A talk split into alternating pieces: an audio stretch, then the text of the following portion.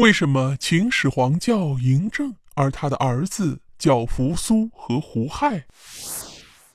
有人问：为什么秦始皇叫嬴政，而他的儿子叫扶苏和胡亥呢？本期呢，就来详细介绍其中的原因。秦始皇确实是叫嬴政，但他也叫赵政。这在今天看来啊，好像有点懵。他到底是姓嬴呢，还是姓赵呢？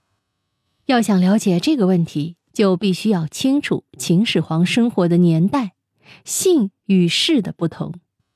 不得不说，姓与氏在今天已经被淡化了，但是在两千年前的战国时期，他们对姓氏的叫法还是很讲究的。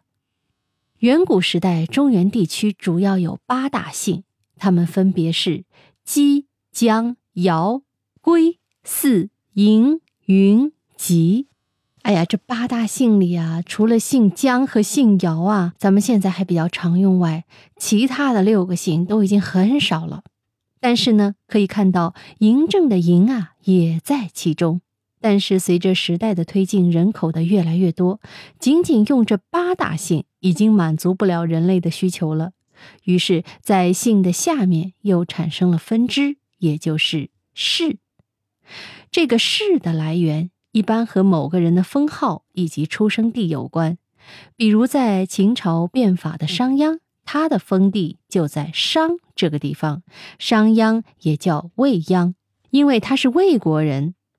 项羽的项氏也是取自他们所在的封地，所以你也可以理解为先秦时期的人都是有姓的，但是氏只有贵族才配拥有。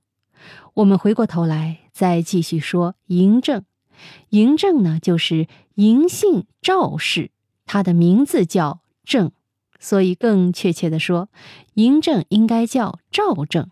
当然这是现代的叫法了。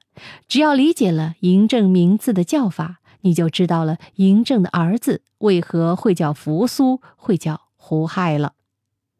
说白了，扶苏和胡亥就是人家的名。他们前面再加上氏，就是赵扶苏和赵胡亥；若是加上姓，就是嬴扶苏或者嬴胡亥，仅此而已。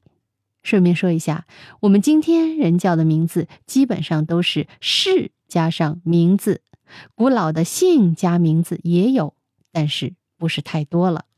看来啊，这个古人的名称啊，还是很有讲究的。我们本期呢，也只是蜻蜓点水的讲解了一下。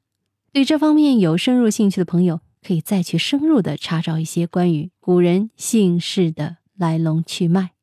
好，密室里的故事，探寻时光深处的传奇，下期咱继续揭秘。